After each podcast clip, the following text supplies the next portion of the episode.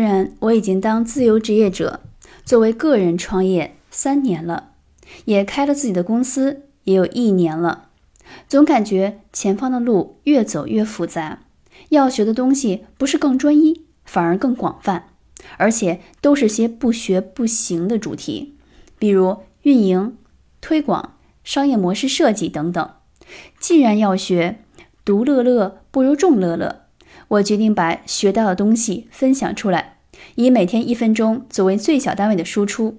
相信只要持续带着问题思考、学习并分享，我会做得越来越好。也希望给听到的你一些启发。如果你现在刚好遇到什么问题，也欢迎抛出来，我们一起找到解决方案。